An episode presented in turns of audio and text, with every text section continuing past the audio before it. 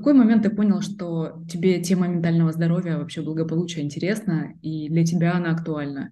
И как ты сейчас видишь свое предпринимательство вот в связи с внедрением практик, грамотности какой-то в этом вопросе? Я не знаю, насколько мой путь прям такой классический, уж точно не знаю, насколько он повторимый. Дело в том, что не из-за предпринимательской, наверное, деятельности, не знаю точно.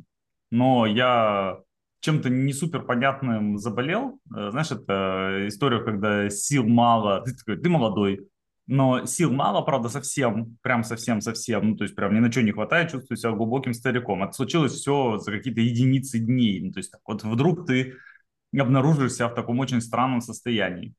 И э, всякие разные длительные, долгие череды обследований говорят, что вы абсолютно здоровы. Угу. Не к чему придраться, но все хорошо, как бы, поздравляем. Как бы. Ну, знаешь, там всегда можно, как нет здоровых людей с недообследованной, да, как бы, всегда можно найти, ну, что-то где-то, чуть-чуть. Но это все такие слезы, которые никак не должны были объяснять состояние. И э, мой путь начался через э, вот какой-то скажем так, э, более внимательное, что ли, отношение к себе, к своему телу. Потому что совсем по-простому я думаю, что я как это, загнался, да, то есть и загнал себя э, в прямом смысле этого слова, как вот лошадь можно загнать, mm-hmm. которая не обладает достаточной чувствительностью. Так вот и я какой-то такой путь прошел, очень мало спал, э, очень много работал, очень много тренил, Спорт я всегда любил, но здесь он был какой-то такой вот прям с фанатизмом. Не отказывал себе в разных э, алкогольных и табачных излишествах. Никаких других излишеств у меня тогда не было, но этих было достаточно. А, вот. И, э, слушай, в конце концов, я думаю, где-то организм не выдержал, потому что никакие слабые сигналы от, там, от тела, от психики э, я явно не слышал.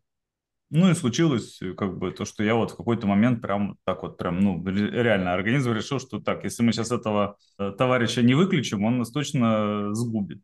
Сначала казалось, что можно все решить инструментально. Так появился какой-то подход к биохакингу. Тогда познакомился с Сережей Фагео, у которого у первого был полноценный системный подход. Прошел через длинную историю любви к БАДам. В сложном списке, если его так можно назвать, в кавычках, в лучшие дни доходило до 100 различных препаратов в день. 100. Можете представить? Это просто топ. Очень круто. Да, это просто топ. Конечно, там, ну, как бы, я считаю по препаратам, то есть там были, конечно, витаминки, которые там сразу включали какие-то десятки, но тем не менее, огромное количество всего. И по мере погружения сначала в биохакинг что-то отваливалось, я думаю, так, ну вот это какая-то ерунда, вот это какая-то ерунда, вот это, вот это, вот это дольше всего держались омега-3 и витамин D. Омега-3 в итоге отвалилось все-таки, потому что при достаточном питании не нужна отдельно. У меня достаточно много рыбы и, э, не знаю, и в принципе не считаю, что как бы икра многих рыб это уж какой-то такой деликатес, который никак невозможно себе позволить, сказать, что тоже, тоже такого нет. Пор пью. Единственное, что осталось, то, что много вопросов, насколько правда это нужно. Ну, кажется, что это уж не повредит. А, вот, э, и э, а вопрос много, потому что те люди, на которых изучают влияние витамина D, они его получали, ну или преимущественно получали естественным путем. Так как вот солнышко, хорошая еда и так далее. Тут вопрос, витамин D сказался или их образ жизни сказался. Знаешь, как это? Если смотреть на корреляции, то э, самый лучший спорт – это, например, яхтенный спорт, прекрасно влияет на здоровье, на продолжительность жизни. Большой теннис, поло, э, прекрасно. То есть, ну, то есть это явно как бы ложная корреляция просто через финансовый достаток. Ну, в общем, был заход туда, Потом началась долгая терапия, стало понятно, что все намного сложнее. Через какое-то время у меня было, помню, такое как-то разуверивание в биохакинге в том плане, что мы все знаем, что надо и не надо делать ну, плюс-минус, да, как бы там нет такой серебряной пули, и не надо знать секретную формулу создания какой-нибудь, не знаю, натирки из, из спирулины, которую вы в полночь, а что там, не знаю. Луна растет. Да, Луна растет, и ретроградный Меркурий зверствует, как бы вот вы ее там куда-то себе втираете, и будет вам счастье. То есть понятно, что ничего такого нет, а все, что нужно и не нужно делать, среднестатистический человек э, прекрасно знает что сон в целом полезно, что режим сна хорошая идея, что вечером съесть торт или покурить кальян и выпить пиво, как бы это не самая лучшая идея с точки зрения здоровья что очень сладкие, не знаю, напитки, что-то вредное, да, я до сих пор удивляюсь, что, ну, как бы это упорно пропагандирует, знаешь, как, не знаю, хоть сколько-то отстали от курения, и не в том плане, что курение вдруг стало полезным, а в том плане, что люди там курят или не курят, едят плохую еду или не едят, не потому что нам не хватает технических знаний. Мгм. Вот не знаем, какую именно компанию производителя витаминов нам нужно выбрать, как бы. Слишком много всего на iHerb. Давайте гуглить, как бы, точно ли вот это лучше, чем вот это. Как бы, да, и мы видим, что люди болеют, люди умирают, люди плохо себя чувствуют. Очень редко это коррелирует непосредственно со знанием. Да? То есть это коррелирует с какими-то совсем другими вещами. И если где-то есть область, на которую мы можем повлиять, то это область ментального здоровья. Так, собственно говоря, я вот э, пришел сюда. Здесь, э, что прекрасно, поле абсолютно бездонное. Э, двигаться можно сколь угодно долго. Очень здесь откликается какой-нибудь там миф о лабиринте и минотавре. Вот ты, как бы, вступив туда, это все, это путь, который тебя засасывает. То он всегда будет с тобой. И этот минотавр, который, не знаю, образ чего-то страшного такого, теневого, говоря психологическим языком, который живет где-то внутри тебя, но ты постепенно к нему приближаешься. Иногда где-то малодушничаешь и думаешь, да ладно, ничего страшного. И вот эта вот маленькая сарая, темная комнатка, где, надеюсь, да, Минотавр не заглянет, здесь буду жить в этом лабиринте. Потом понимаешь, что это как бы было, ну, явно просто какое-то не очень взвешенное решение. И идешь дальше и встречаешься то с одним его проявлением, то с другим. Вот, а это как бы путь длиной в жизнь. То есть тут, Мгм. хорошо, неплохо, слушай, вот оно такое. Как изменилось твое предпринимательство вот за все это время? Хороший вопрос. Ты знаешь, у меня такая была очень большая переломная точка, э, когда я пошел на первую эволюцию. А, Это было 18-19 годы. Сейчас кажется совершенно цветущие, прекрасные и замечательные, потому что смотри, ни ковида тебе, ни военных конфликтов, ни как бы, ну ничего, да, как бы, вот, все цветет и пахнет, как бы, красота. И э, история, которая случилась со мной там, с одной стороны, у меня уже был очень большой запрос и много разного накопленного непонимание, что происходит, и точно ли такую жизнь я хотел жить, как бы, и вот, вот именно ли это вот самое ценное, что для меня есть. Ну, много было вопросов, да, как бы я в этом плане, как э, достаточно классический студент эволюции, приходился всем этим. И э, ну, у меня была там одна спасительная штука, которая как раз вот в предпринимательстве меня очень выручала. У меня была, как это я про себя шучу, у меня была абсолютно бескорыстная любовь к деньгам. Вот. Я любил, реально любил зарабатывать деньги. Мне просто нравилось это вот, вот, вот ну, процесс. Все росло, как бы, все классно, интересно. Вот. И как-то эта вера в эволюционном пространстве пошатнулась. И шаталась, надо сказать, достаточно долго. Сейчас, опять-таки, где-то, наверное, могу похвастаться, не знаю, похвастаться или как, просто признать, оно возродилось просто по-другому. Сейчас она больше возродилась как игра, но игра очень интересная. И она меня по-прежнему увлекает, мне нравится придумывать какие-то вещи, что-то двигать. И э, раньше я как-то, наверное, об этом не думал. А, больше был к этому, ко всему, ну, к деньгам и к успеху привязан. Сейчас Мгм. как бы игра разные аспекты приобретает, да, иногда ты где-то здесь делаешь очень хорошие ходы, иногда не очень хорошие ходы. Вот это сильно, скажем так, влияло на предпринимательство. Сейчас мне очень нравится совмещать и вот такую коучинг, терапию, и свою личную, и, и, и я уже веду каких-то людей. Пусть не очень много, э, я очень хочу получать там европейскую лицензию. Просто, знаешь, есть, есть какая-то идея фикс. Вот Мгм. есть идея фикс. Хочу получить э, лицензию европейского психотерапевта. Да. Ну, короче, вот просто есть такая вот... э, Мне нравилось всегда. То есть мне всегда что-то такое драйвило. Ну, то я хотел получить э, КМС по жиму лежа, не спрашивай, зачем. Просто вот, вот прекрасно надо было. Вот, не получил, сдал только первый разряд. Ну, короче, я люблю такое. Мне это тоже близко, поставить цель, э, которая вообще какие-то эмоции вызывает, и вот, собственно, запускает этот игровой режим. Я думаю, что у каждого такие есть истории, просто игру по-разному все воспринимают и чувствуют, наверное, вот что есть игра, как счастье и любовь, у каждого будет свое определение. Я очень с тобой сильно согласен. Здесь прям для меня важный ориентир – это вот то, что ты сказала, запускает эмоции. Мгм. Правда, все, что запускает эмоции положительно, это очень-очень хороший указатель на то, что это то, что стоит делать. Если вдруг я нахожу вещи, которые меня радуют, это, к сожалению, не очень часто бывает, не потому что, в смысле, я такой, не знаю, зануда, и мне ничего не надо, а просто потому что, ну, с какого-то момента вещи не так радуют. То есть, когда ты студентам покупаешь новый телефон, как бы, ты прямо вау, как бы, да, а когда ты сейчас понимаешь, не знаю, что он там разбился или что-то с ним стало не так, и ты покупаешь новый телефон, ты такой, ну, нормально, как бы, он нужен, как бы, да, а вот этой радости нет. И от этого все, что радость приносит, чтобы это ни было, а, это очень, очень ценно.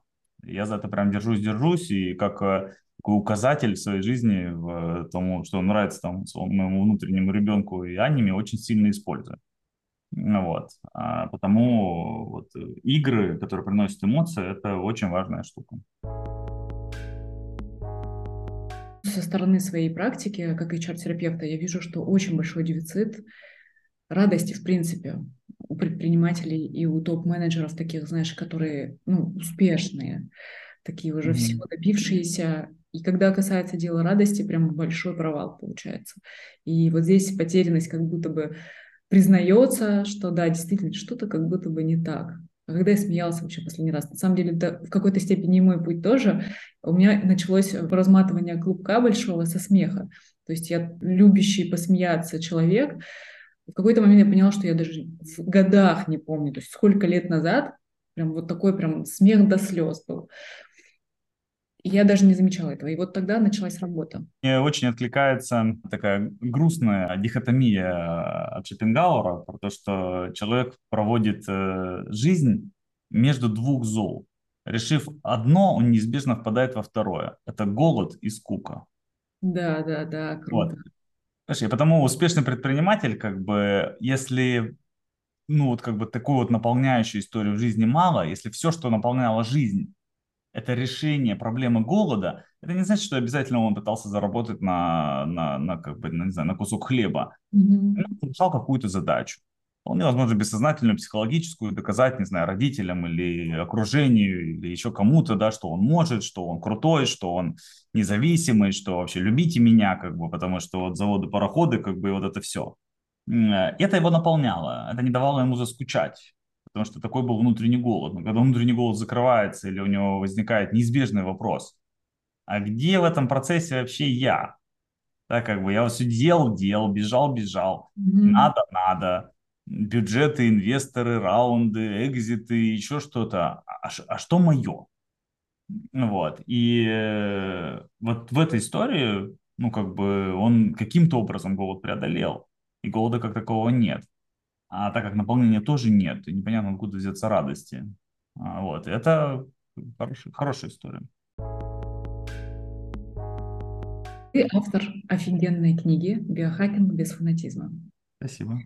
Я очень интересуюсь темой биохакинга ровно с того момента, когда столкнулась с личным выгоранием и, собственно, с темой управления энергией и ресурсом на своем опыте. То есть я поняла, что да, выгорание вроде бы уже в прошлом, но все время нестабильное состояние. Я не могу как будто бы, ну, то есть предсказать, завтра я проснусь бодрой или уставшей и жить не захочу снова. Да, это как, как в тот момент, когда я поняла, что у меня выгорание.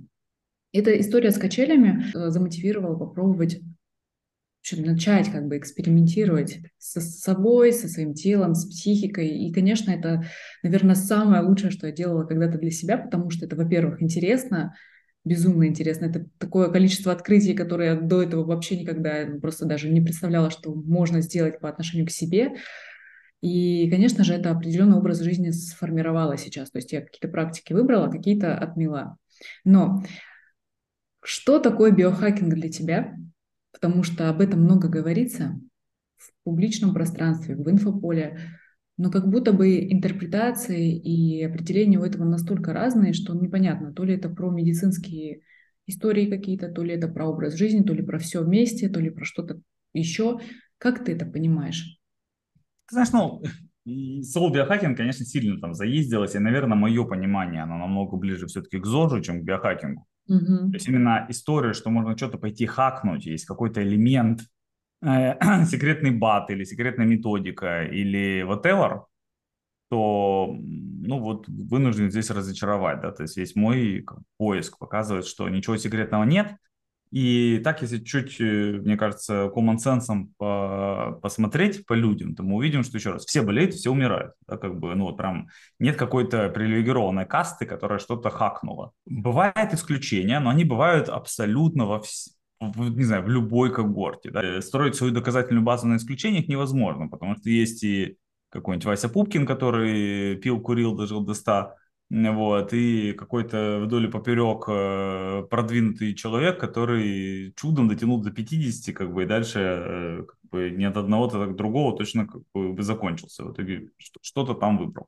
Mm-hmm. То есть э, исключения ничего не показывают, а статистика непримиримая вещь. И, ну, по сути дела, в моем понимании биохакинг – это некий способ устройства жизни, чтобы вот этот вот так называемый health span, то есть максимально плодотворный, полноценный, э, здоровый период жизни, вот, вот его максимально продлить.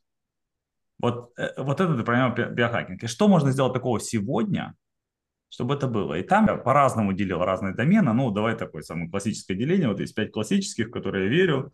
Это сон, питание, сон, питание, физическая активность, медицинские чекапы и все, что, ну, такой огромный блок, такой назовем, ментальное здоровье. Так, последний, понятно, самый большой и сложный, но тем не менее, вот как бы вот есть этих там пять вещей. Можно его как-то разделить, последний блок, там, на осознанность из ума и не из ума, я такое тоже часто делал. Можно добавить сюда разную историю про среду, как бы, да, и можно добавить mm-hmm. людей из окружения. Это все способы, ну, нарезки там того или иного. Ну, скажем так, нигде нет какой-то такой мощной серебряной пули, но есть много свинцовых. Это хорошо. Да, то есть есть много разных вещей, которые имеет смысл сделать. Ну вот, то есть во сне все, что мы и так знаем. Режим, удобное спальное место, поэкспериментировать, я не знаю, с каким-то другим матрасом, подушкой, одеялами, бельем, которое вам приятно, э, кондиционером, увлажнителем. Все стоит относительно разумных денег, очень сильно влияет на качество жизни. То есть я прям настоятельно призываю ну, провести достаточное количество экспериментов, поспать темнее, холоднее, влажнее, суше, на высокой подушке, на низкой подушке, под теплым одеялом, под нетеплым одеялом, под совместным одеялом, под раздельным одеялом, э, на жестком матрасе, на нежестком матрасе. Ну, то есть все можно организовать.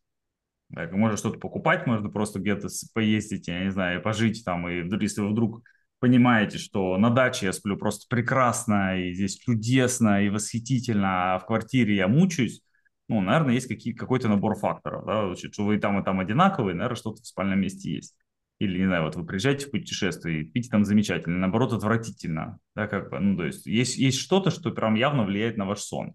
Если вы везде спите замечательно, поздравляю, как бы, ну, и, и слава богу. В питании еще меньше вещей, тут, э, ну, точно имеет смысл, и точно очень сильно коррелирует э, лишний вес, к сожалению, да, то есть как бы даже если он сейчас не дает какое-то, ну, каких-то проблем, всего, там, не знаю, например, молодого возраста, оно, оно будет давать проблемы в будущем, и это то, зачем стоит последить. При прочих равных, что такое полезная и здоровая еда, мы и так понимаем, и я бы не так сильно заморачивался.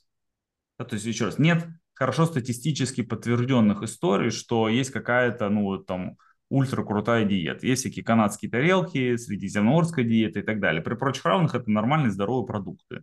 Чем в них меньше переработки, чем в них меньше всякого разного джанк-фуда, тем лучше. Вот, но дальше как бы... Дальше такая обоюдоострый меч, да, то есть если вы сделаете себе идеальную тарелку и будете страдать каждый день по поводу того, что вы ее теперь вынуждены есть, скорее всего, будет хуже. То есть ну, нужно найти какой-то баланс. Мне, наверное, где-то повезло. Я, не знаю, никогда не любил напитки типа там Кока-Колы или никогда не любил Мак или вот что-то такое. Но если мне где-то в путешествии хочется съесть что-нибудь вредное, я обязательно это сделаю, как бы и не буду испытывать здесь никаких угрызений совести, как бы считаю, что это нормально. И э, по еде мы вообще удивительно хорошо адаптированы, потому что эволюционно, конечно, мы ну, находили разное. А, плюс я здесь верю в наджинг, что, ну, если вы каждый день э, по дороге на работу покупаете, не знаю, там пачку печенья, две шоколадки, кладете их себе на рабочий стол, как бы, чтобы с чайком их употребить, вы это сделаете. Да, то есть все, что куплено, будет съедено. Ну вот. Э, да, да, да. Ну, то есть здесь это, за этим нужно следить. Хотя я знаю, кстати, обратный феномен. Я не знаю, насколько он сильный, но тем не менее я сталкивался с ним, что если дома ничего нет, например, сладкого, таки упорно все отграждаете, то сладкое становится запретным желанным плодом, и всякий раз, когда будет возможность где-то что-то сточить, вы будете это получать. И в этом плане я смотрю на многих ребят, которые, там, не знаю, воспитывают детей, и вижу, что часто у детей есть абсолютно стопроцентный доступ к сладкому, и они не испытывают какой-то потребности, вот, не знаю, каким-то образом это сладкое урвать. И сейчас, я не знаю, какой правильный подход. Как бы, да, то есть вот э, статистически и, и, и там бывают проблемы, и тут бывают проблемы. Померить это очень сложно, потому что, ну, влияет еще какое-то очень большое количество факторов. По чекапом чаще существует проблема овер, ну, не так, есть проблема овер-диагностики, Мгм. проблема недодиагностики.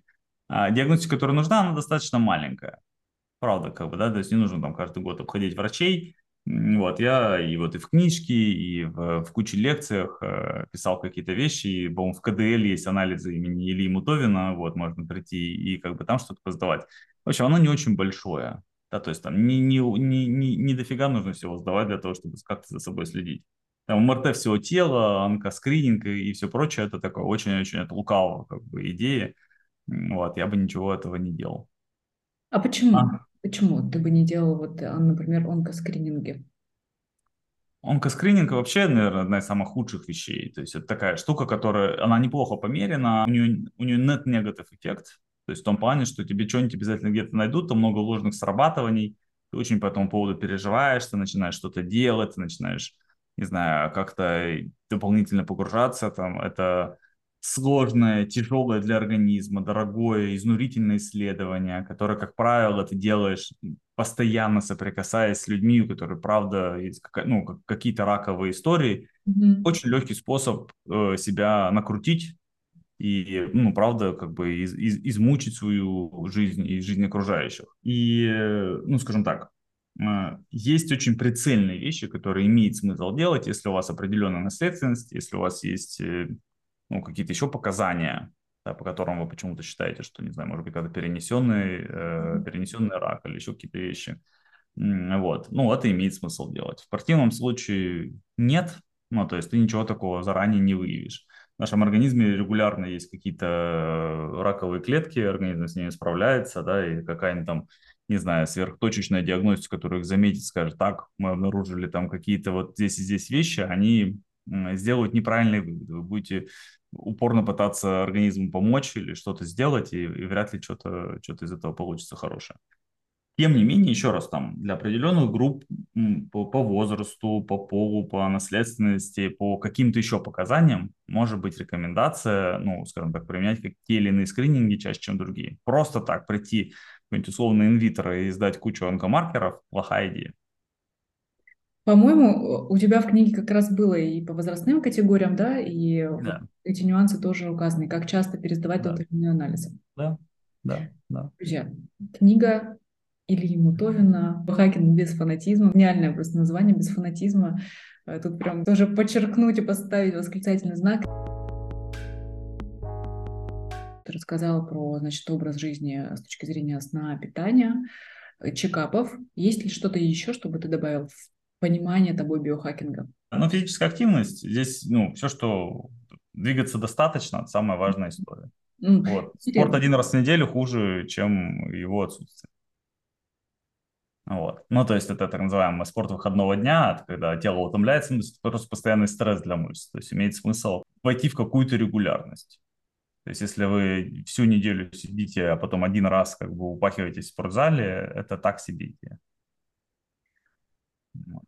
Ты говоришь про достаточность спорта. Что Да, должно достаточность активности вообще, понимаешь? То есть, может быть, вы просто ходите на работу пешком. Сейчас вот лето, прекрасная погода, можно просто гулять. Это во многом достаточно.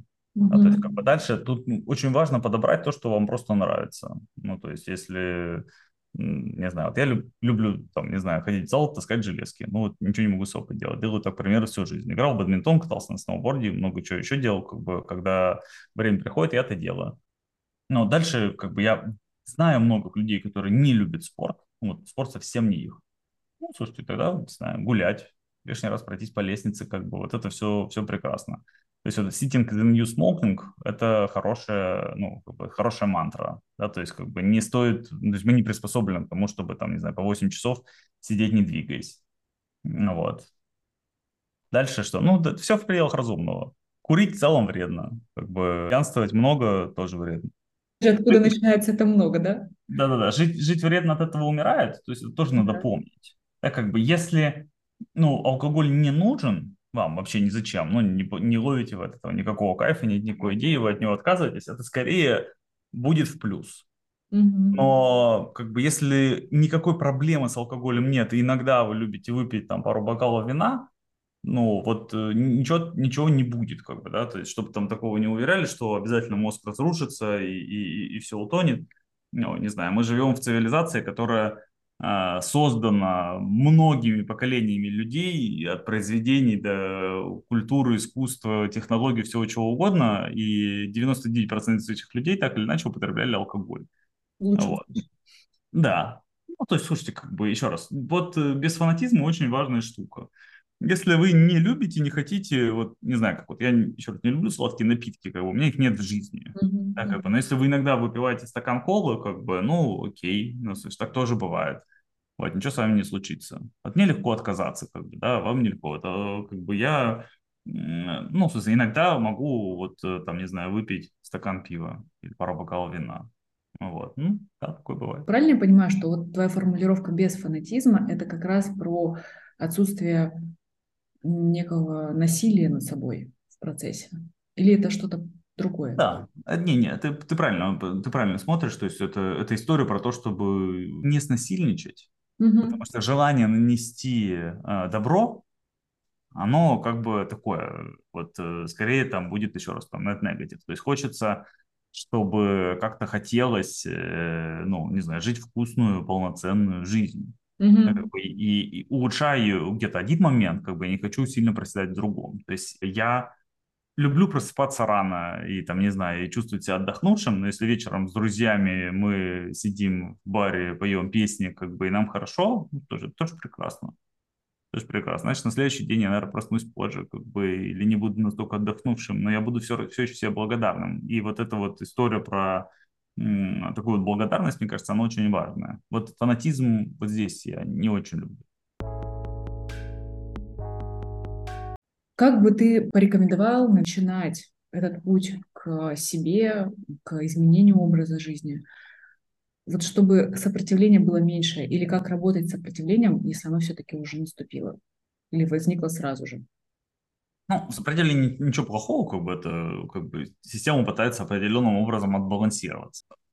Сопротивление берется из того, что разные наши части, как бы, да, то есть а мы не, не монолитная личность, как бы, да, у нас есть какие-то увлечения. Мы хотим и, не знаю, и вкусно поесть, и красиво выглядеть.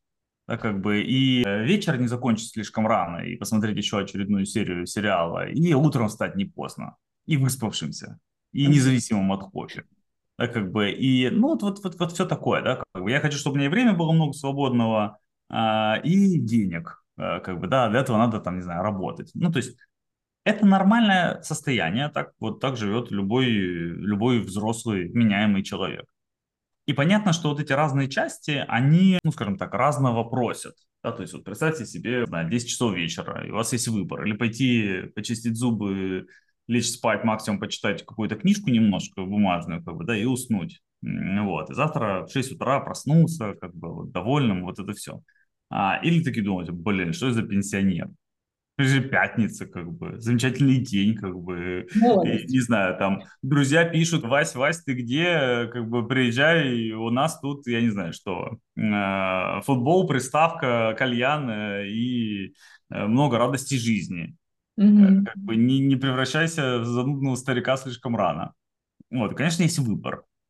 Вот. И здесь нет однозначного ответа. Что, какой выбор сделать правильно? Вопрос в том, что и ту зрелость, в которую я верю, это как раз вопрос ментального здоровья. Это насколько сильна моя самость, или вот как я там, у себя сейчас называю император, ну, себя в лекции в смысле, вот, э, который может эти конфликтующие стороны конфликтующие субличности видеть. Насколько он может с ними, не сливаясь, войти в диалог. То есть выглядит это примерно так. То есть вы такие, окей, я знаю, что мне, вот, ну, я прям чувствую, что меня аж свербит и хочет сейчас поехать. И я могу представить себе, что я поеду, и вот что-то будет, и будет хорошо, и вполне возможно я выберу этот вариант. Я могу представить себе и другой. Ну что, завтра утром я, не знаю, вот я просыпаюсь и думаю, блин, как классно, я, не знаю, выспался, вот замечательно, пойду погуляю, никого на улицах нет, легкая прохлада, светит солнышко, лето, самые длинные дни, все замечательно. Вот ментальное здоровье и сопротивление и все прочее – это возможность выбирать. И я еще раз, я, я не считаю, что здесь нужно выбрать однозначно вот, вот так вот просыпаться утром. Потому что а, радость, с которой мы с тобой начинали, наполненность жизни, она идет от, от очень разных частей. И вопрос умения выбирать и умение взаимодействовать с той частью, с которой мы отказываем. Вот эта самость или император, это как, э, это как э, многодетный родитель.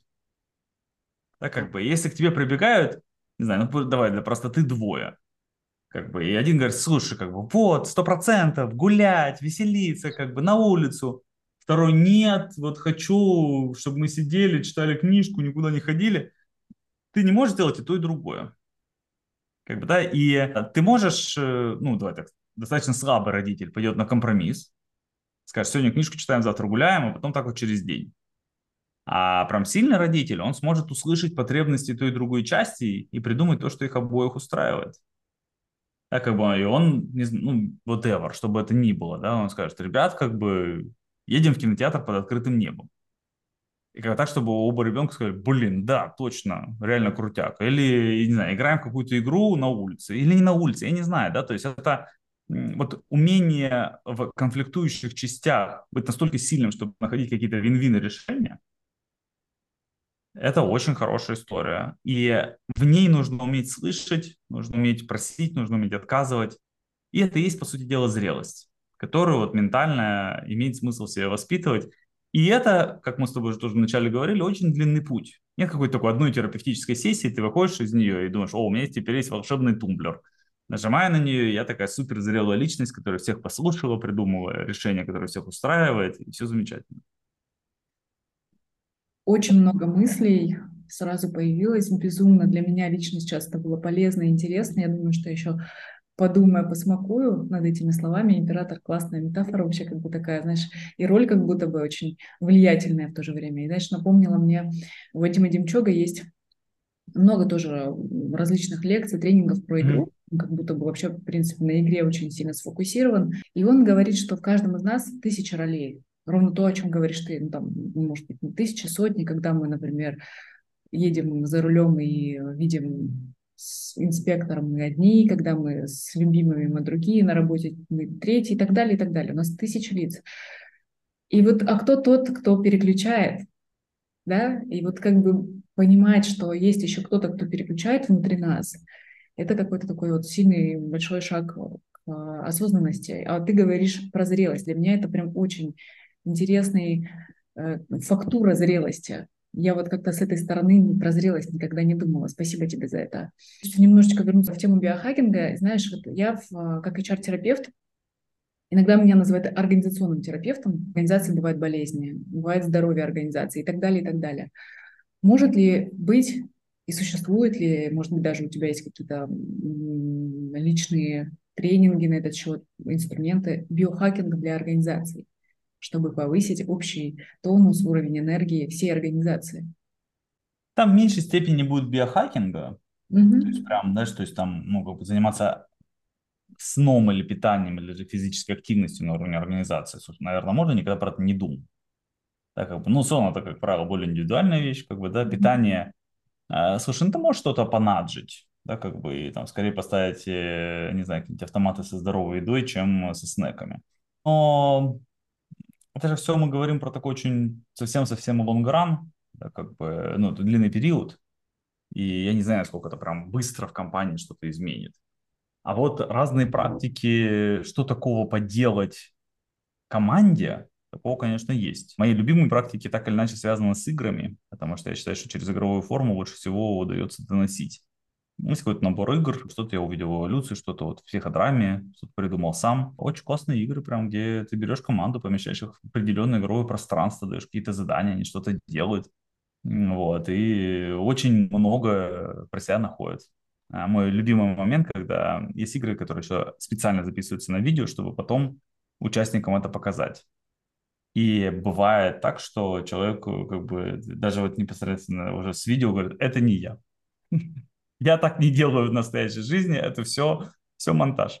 Вот, хотя, конечно, это не монтаж, и снимался он вчера, вот, но просто нам настолько часто бывает удивительно смотреть на себя со стороны, что там, ну, как такое вот, все по-другому. И что через такие инструменты и игры можно менять в команде либо в организации? А, меняются все равно люди, меняются их отношения, меняется их взаимодействие, меняется фокус внимания, а, меняется какой-то подход. Где-то люди лучше друг друга слышат, где-то они понимают, э, не знаю, как какие мифы или какие манипуляционные стратегии в компании есть и приняты, и которые, например, не знаю, там, ну, ухудшают взаимодействие. Несмотря на то, что мы так давно делали, а как бы и все, я не знаю, условно, терпели какого-нибудь, да, что классическое в айтишных компаниях терпели какого-нибудь очень важного, очень вредного тимлида, вот, все как-то подстраивались под него, как бы еще что-то, а оказалось, что при определенном подходе можно, не знаю, там, каким-то образом договориться, и он тоже готов услышать, и команда готова услышать. И вот этот вот налог, это бремя, которое мы все тащили, за которое все платили, все страдали, вот, его раз и не надо платить. Это, ну, как бы очень-очень хороший, хороший эффект. Не всегда бывает, что он достигается там за одну игру или за какой-нибудь один мастер-класс. Но такое тоже бывает. И это, не знаю, как бы для, для меня, как там, для человека, который ведет, а сейчас практически не ведет, это редкая история. Вот, но тем не менее. Вот, это, конечно, всегда большая находка. Ну, слушай, да, это очень интересно. Мне кажется, то есть получается в этом смысле здоровье ну, команды или организации распадается на здоровые коммуникации, да, на здоровые отношения. Слушай, там же много всего. Дело в том, что культивируются и общие ценности, и общий коммуникационный подход, и mm-hmm. какая-то вера в общую идею, и э, разные статусные игры, куда без них, и перетягивание одеяла друг на друга, а, и какие-то конфликты. Слушай, ну то есть там а, а, организация, она на той организации, что в ней много сложных связей. Кроме непосредственно там людей, очень важна ну, какая-то объединяющая сила и объединяющие принципы. В играх они хорошо видны и они часто проявляются. Да, то есть почему, ну и как говорят, ладно, в играх, на совещаниях видно, как, бы, как, оно, как оно проявляется или как оно не проявляется. Да. Организационное здоровье тема большая, сложная. Ты в очень, в очень такой глубокой, что ли, нише. Да, как бы это непростая работа, скорее всего, очень длинная. И как и с терапией, тогда, если мы про одного человека говорим, что есть вход, нет выхода, как бы, то здесь уж и подавно, кажется. Однозначно. Так и есть. Ну, как практика показывает, есть какие-то проекты, конечно, которые 6 месяцев, и вроде бы какой-то результат уже начинает э, прорастать, а в среднем это 12 месяцев для минимального какого-то такого выравнивания и для вот взращивания такой, ну, так назовем, назовем это осознанностью mm-hmm. хотя бы, чтобы они, вот как ты говоришь про игру, и увидеть себя со стороны, чтобы они чуть-чуть расширились и увидели, а как они на самом деле влияют, насколько вообще они влиятельные фигуры mm-hmm. даже в минимальных коммуникациях. Помню когда-то, когда я только впервые увидела твой канал в Телеграме, кстати, ребят, классный канал у Ильи, я прикреплю обязательно ссылочку к описанию. Спасибо нашего подкаста. Подписывайтесь. Там много инструментов прикладных, кстати. Прям для меня это кладезь. Угу. Я помню там такую интересную историю про благодарность. Знаешь, что такое смещение фокуса было для меня лично, когда ты не планируешь задачи на день, а спрашиваешь себя совершенно с другого ракурса, как бы, а за что я буду больше всего себе благодарен? Могу сейчас не точно произносить формулировку. Это очень точно, да. Свою эмоцию помню в этот момент, думаю, господи, это же гениально. Ну, то есть, насколько для меня это разные были ответы. Да, и, потому что это, это вот про, когда мы ставим задачи, это мне напоминает, вот, не знаю, есть день, это как такой стакан или ведерко. Как бы, когда я спрашиваю, окей, что я буду сегодня делать, это вопрос, как я его заполню. Угу. Но там происходит некая подмена задачи а, в виде того, что ну, мне нужно как-то распланировать время, и я делаю не то, что нужно, а то, что можно, и то, что, ну, как бы, как, не знаю, как камушки, как какие-то элементы входят в этот стакан идеально ну, или достаточно хорошо, чтобы его заполнить. думаю, так, ну, вот, вот это как бы, вот вон то, ну, я два часа буду вот этим заниматься, потом вот это. Это, кстати, еще тоже не самая плохая история, здесь хотя бы планирование есть. Да, как бы, здесь хотя бы нет плытия по течению. Вот, но это совсем не то же самое, что вот как раз через благодарность, когда я думаю, окей, а что я такого сегодня могу сделать, я вечером как раз вот это вот, то, что мы тоже сегодня с тобой обсуждали, чувство наполненной усталости испытывал. Я думаю, блин, офигеть, я же реально молодец я затащил сегодня такую штуку. Я себе благодарен за то, что я вообще это сделал. Вот что это такое. И таких вещей, как правило, намного меньше, чем всех моих планов на день. И это очень круто, потому что когда ты уже такое сделал, ты это затащил, у тебя как бы появляется свободное время, которое ты тоже с радостью тратишь, потому что, ну, самая важная вещь ты уже сделал. Возможно, это в том числе повлияло на мое очень глубокое погружение в тему потребностей, мотивации, потому что я да, 15 лет в роли HR-директора, и эти системы мотивации для меня мое родное. Это абсолютно интересный для меня парадокс, когда я вообще обнаружила, что я про себя меньше знаю, чем про своих сотрудников в этом смысле. Такая ловушка, наверное, управленческая. А во-вторых, я поняла, что все системы мотивации, которые даже я строила в компаниях, они как будто бы игнорируют реальные знания о потребностях, которые уже, в принципе, существуют в какие-то десятки лет в мире. Может ли вот такой вопрос про благодарность помочь человеку нащупать свои реальные потребности, познакомиться с собой через этот вопрос Конечно. на этом уровне? Конечно. Смотри, я сейчас скажу, что эта штука про день взялась из более глубокой практики про поиск мечты. Этот вопрос в том, что обычно как бы, ну, давай, как, как я узнал про эту практику, это когда там коуч спрашивает тебя, а вот представь, не знаю, что прошло 10, 15, 20 лет, ну, это большой срок. И если мы будем планировать, что ты хочешь сделать, там опять будет так же, как с днем. Ну вот это надо разобраться, не знаю, вот бизнес, финансы, здоровье, семья, хобби, путешествия. И люди стараются, понимаешь, как, каким-то образом вот все не забыть, вот все как-то в это свое в эту свою стакан, в свою, не знаю что, баночку упихать. А когда ты с другого ракурса спрашиваешь, окей, а за что ты больше всего себе благодарен? Представляешь, не знаю, прошло 10 лет. От сейчас плюс 10, и вот ты сидишь и думаешь, что такого я сделал? Что самое-самое крутое? И там намного меньше, как правило, намного более честные вещи.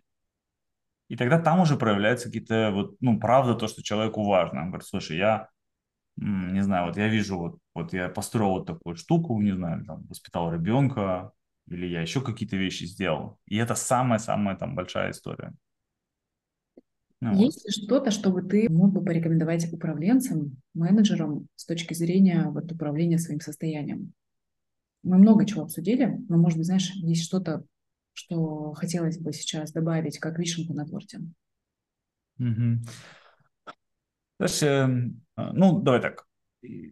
Я по-прежнему считаю, что вся история с развитием, она точно того стоит.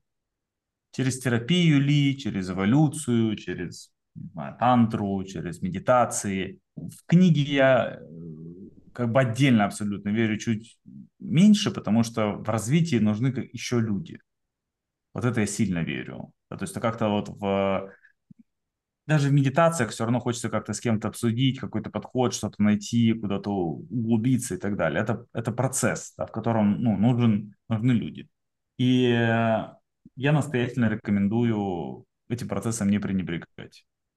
Интересно, как это хочется сказать, добро пожаловать в лабиринт, заходите, не стесняйтесь, э, ходов и тайных комнат для всех хватит. Э, короче, давайте двигаться сюда. Это правда классно. В общем, упорно приглашаю. Через что угодно еще раз. Через эволюцию, медитация, терапия, коучинг, все подходит. Ты несколько раз говорил про окружение. Можно вот чуть-чуть здесь тоже прокомментировать, какую роль играет окружение в твоей собственной эволюции? Очень большую, то есть очень сильно на меня влияет. И через анализ окружения можно много что рассказать про человека, про его систему ценностей, про выборы, которые он делает про то, что для него по-настоящему ценно. Заявляемые ценности и то окружение, которое есть, могут быть проразное. Mm-hmm. Но я вообще не верю в функциональное использование окружения. Объясню, что имею в виду. Я не верю в то, что можно, ну, например, ты думаешь, так, хочу быть очень богатым. Пойду найду очень богатых людей, их должно быть в моей записной книжке больше. Вот в такое я не верю. Потому что, как, как говорит вот один из основателей эволюции Черняков, там, танцевать надо с площадки. Хочется с тем, кто пришел туда танцевать. Mm-hmm. А кто пришел закрывать еще какие-то вопросы, танцевать не хочется.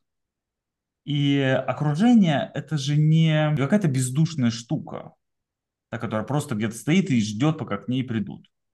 Если к вам приходят люди, но вы чувствуете, что вас просто хотят как-то поиспользовать, потому что вы соответствуете некоторым критериям о правильном окружении этого, для этого человека, вряд ли вам будет интересно.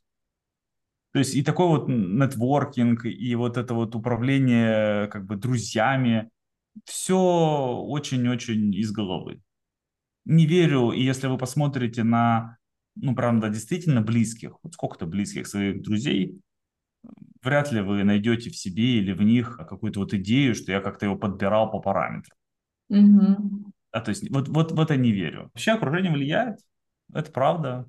Управлять мы можем постольку поскольку, ну, может, чуть больше, чем нашей генетикой, но тем не менее. Я начал заниматься своим развитием. Это довольно нередкая тоже история. И вдруг в какой-то момент, спустя полгода, год-два, я понимаю, что мое близкое окружение частично или полностью уже как будто бы не про меня. Как это вообще ты видишь? Что делать? Органически окружение может поменяться.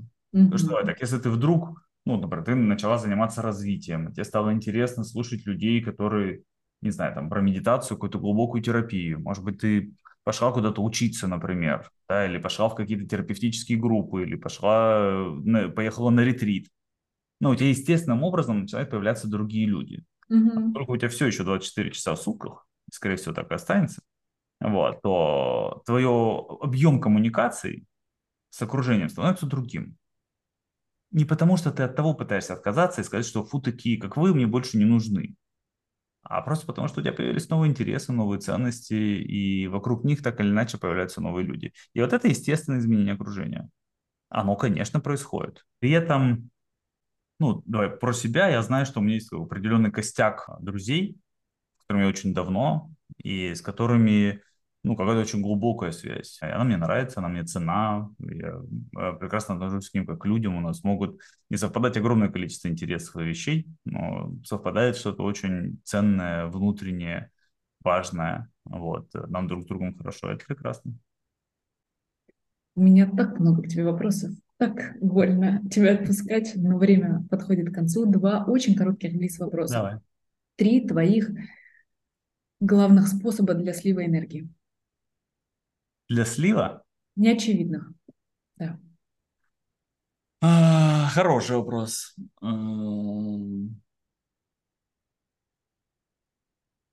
Сейчас я думаю. Организация времени, в которой мало спорта. Угу. Ну, то есть я знаю, что мне очень дорого вот по энергии, знаю ментально, регулярно попадаюсь в эту ловушку.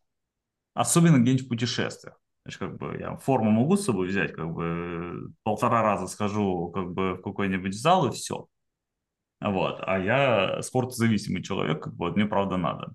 Увлечение идеей или книгой, вот если меня что-то поработило на какой-то момент, и я этому отдался, оно может очень, намного больше энергии взять, чем я готов туда был бы дать. Вот по книжкам я помню, что спал меньше, меньше общался с людьми, когда впервые э, подсел на Гарри Поттер. Или на Шантарам. Вот эти две книги, пожалуй, как бы, они же просто длинные. С короткими талантами так может не успеть произойти. Если она очень классная, то ее можно, там, не знаю, прослушать за 10 часов, и ну, за 10 часов ничего не случится. А, но очень длинных прям как бы тяжело. Это и, и напомню, что ты просил неочевидные. Слушай, ну, наверное, последнее будет более очевидное. Это недоразрешенные конфликты. Рабочие ли, или еще какие-то вещи, да, когда ты считаешь, что, типа, не знаю, так вот нельзя, а что именно нельзя, или как именно теперь делать, или как теперь выйти, или еще что-то, вот оно давит, и ты там оттягиваешь до последнего. Вот это вот оттягивание как бы прилично сжирает энергию. Кайф, спасибо. И три твоих способа максимально быстро и гарантированно восполнить уровень энергии. Спать. Я люблю спать. Мне повезло. Я легко засыпаю, легко просыпаюсь, короче, это мое. Спорт, правда, вот я его люблю очень сильно. Знаешь, как я вот даже пост хотел про это написать. Кажется, что коллекционирование у людей практически умерло. Сейчас тяжело найти человека, который коллекционировал монетки или, там, не знаю, спичные коробки или пивные этикетки или марки. Вот, вот этого все стало меньше. Потому что все можно купить, понимаешь, и что коллекционировать, он зайди, как бы, и все тебе привезут, и это вопрос исключительно цены денег, и зачем тебе вообще это хранить, как бы, да? Но коллекционирование как э, хобби, оно где-то осталось. И вот у меня, например, есть коллекционирование концепций. Э, ну, я никогда к нему так не относился, это недавно такой вот инсайт, что на самом деле я собираю, да, как бы, где, где-то что-то объясняют, какая-то типология или какой-то подход или еще какие-то вещи. И вот когда коллекция пополняется чем-то новым, прекрасным, замечательным, я куда-то себе это законспектировал, убрал, вот, я наполняюсь энергией. Спасибо тебе огромное, друзья. Подписывайтесь, пожалуйста, на Илью, он просто невозможно классный, очень полезный контент э, на всех его площадках, YouTube и Telegram, по крайней мере, то, что вижу я, это максимально удобоваримо, доступно просто и как будто бы всегда очень актуально. Илья, благодарю тебя. Ты да, просто обогатил нас, разъяснил про биохакинг, и мы теперь пойдем что-то обдумывать да. и внедрять. Спасибо. Спасибо тебе. Все. Спасибо, спасибо.